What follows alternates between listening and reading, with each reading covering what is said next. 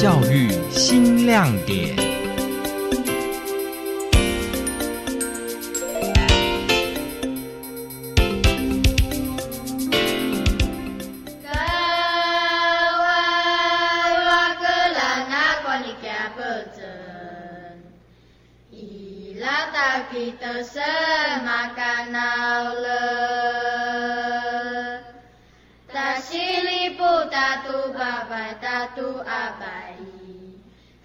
Kai kalali siang nata Kai lisi takasu talu maka Katui kamoto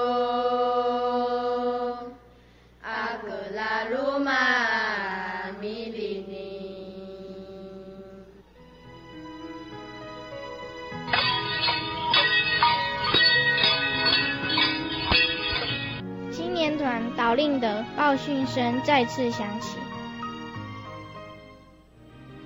时间仍然继续前进着，在偶遇的肯杜尔山下，生命与希望正悄悄滋长。祖父回头看着孩子说：“达鲁帕克，愿你勇敢，心中有爱，坚毅如这块土地，并守护祖先留给我们最美的家园。”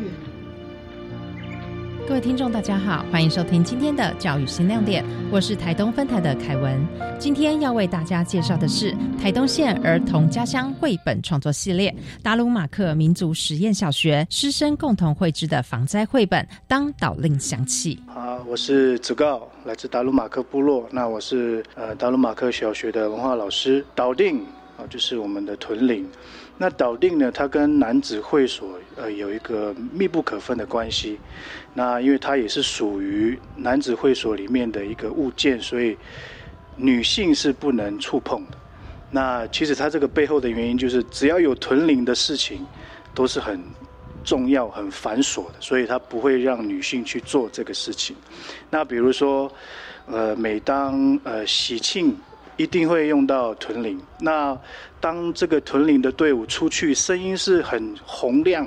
很规律的，哦，这个就是我们在报喜讯。那当听到呃屯铃的声音是很杂乱的，它都没有规则，就是非常的凌乱的声音。那可能部部落的族人就会纷纷去探头、去询问，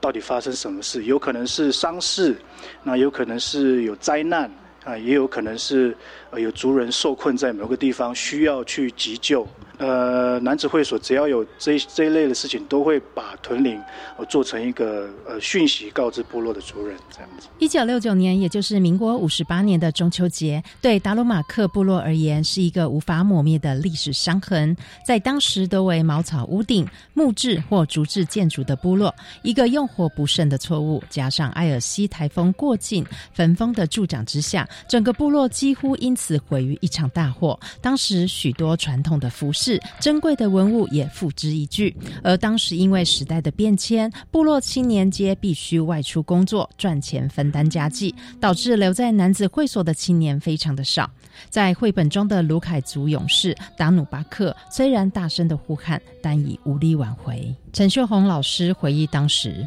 说到这件事情，诶，有点哽咽呢，可是。呃，也要让更多人知道，当时在民国五十八年我们发生了什么事情。我记得那个时候，如果算算五十八年，我大概五岁。呃，我记得那一那一晚哈，很像天气非常的热，没有下雨。那大家就说，可能台风新盖的啊水泥盖的房子会比较坚固，所以我们全部。哪个浪的人、苏家的人都集中在那里，可是那个风越来越大，整个氛围是非常的热。这个时候，我记得我爸爸跟几个舅舅他们就带着刀出去巡逻嘛，因为台风可能要去看部落勘察。结果那个时候情况不对，爸爸就一直叫大家起来，因为大家都用很多的木头在门口那边堵住。来不及说，爸爸他们就直接用那个山刀啊，直接把那个门。弄破，然后我们一堆人就顺着那个苏家庄后面的那个山壁要逃嘛，因为我们不能走马路。为什么不能走马路呢？因为开始火一直在烧的时候，那个马路都是柏油路，当时很多人哦，因为走柏油路走不出来，就直接被烫伤。二舅舅家因为是用瓦房做的啊，结果他们把那个外婆啊，我的外婆给她抬出来，因为外婆说这个是新盖的房子，不可能会怎么样，她就不要离开。那我们把外婆，就是他把她抬出来放在家的门口的时候，外婆的身体还是还是那个温温的，可是她有点像那个从鼻子啊、耳朵都冒烟呐啊。外婆是没有被烧伤，可是是可能是被那个呛伤啊。有家人归家里人说你们不要乱跑，可是啊，我们都几个比较皮的有去看哦，真的好恐怖哦。很多很多一家人哦，就是要出来说来不及，都死在家门口。当导令讲起这本书名，有三个含义：第一是导令是达鲁马克青年团特有的屯铃，为了喜讯，也为了紧急的情势报讯；再者，这本书名有当您想起的意思。当族人想起了这件往事，也想起了青年团勇士的精神。最后，当铃响起，警铃大作，代表有灾难、危难发生。这也是师生共创此绘本最初的目的，希望透过绘本能唤起防灾的观念，并借此显现卢凯族勇士有不怕困难、坚持到底的精神象征。本书的绘图指导老师邱怡君分享，在达鲁瓦克的名字叫阿林印，那我自己布农族的名字叫阿里，对阿里达西布兰南。这边就是也有，我们有最后填掉，就是请长辈们实际去说那个时候他在遇过这件事情的年龄的那个回忆，那个当时的回忆。小朋友在画的时候，他们当然会起初会对于那种心形象啊，或者他们的一些整个整体的概念，还会有点还是会紧张生疏，不敢下笔。不过就是我还是透过了实际的老照片跟。更多平常部落所看到的情境，然后让加深他们在下笔的那个勇气。然后他们，然后从最基本，其实都从这边从人，因为人其实小朋友不太会画，所以从人物的描绘都是做了一段时间的练习。所以我们的其实我们的草稿就是不断的画，不断画，不断画。然后最后你所看到的上面的人物的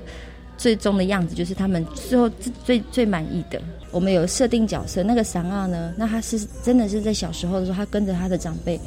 一挨家挨户去救人，对，然后一直到他现在长大了，他也是部落所认定的三阿之一，这样子。这个故事不是，其实我们在做这个故事创作的时候，其实有很大的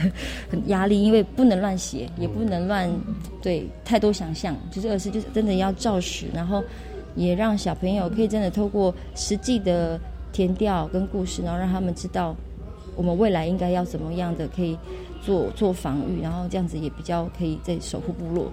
那这个绘本为什么会主要是以桑阿跟会所，就是后来会讲到这个故事会比较多，是因为男子会所的确就是部落的凝聚的那个核心。那如果没有他们的话，我们的我们的防御那条线就会毁掉，然后可能没有没有导令，没有没有年轻人这样子去救人去播送讯息，那我们很多状态我们都会可能那天那天可能火灾。就不会有很多人存活下来，对，因为这个机制不在，所以大家一烧起来的时候，已经不知道应该要怎么去处理，所以那个时候也是把这样的、这样子的，就是重重点，然后让孩子知道。校长朱慧清说：“其实我们这几年来，哈，台东县政府为了提升就所有学校各级学校的防灾知识、态度跟技能，也就是我们所谓讲的素养，哈，那我们也透过人才的培育啊、教材的研发，逐步的。”呃，来落实在地化的这个防灾教育。其实目前我们所有的国中小都已经做好了所谓学校基础防灾的建制工作，但是对于防灾教育的一个推广的话，其实需要透过更多元化的方式。那我们学校很荣幸能够获得教育部的补助，来负责这个防灾绘本的创作。那我们除了有绘本纸本的以外，我们还有动画。那希望可以把这个绘本跟动画当做未来学校在推防灾教育的时候的一个教材，好，因为这个也是透过我们部落的历史，对，把这个部落的历史呢，透过师生共同创作，产出了这本绘本。哎，那另外我们不单单是有中文，还有主语、东卢凯语，另外我们还有英语，所以这也是一本呃可以做三语的一个学习的教材。谢谢您收听今天的教育新亮点，我们下次再见。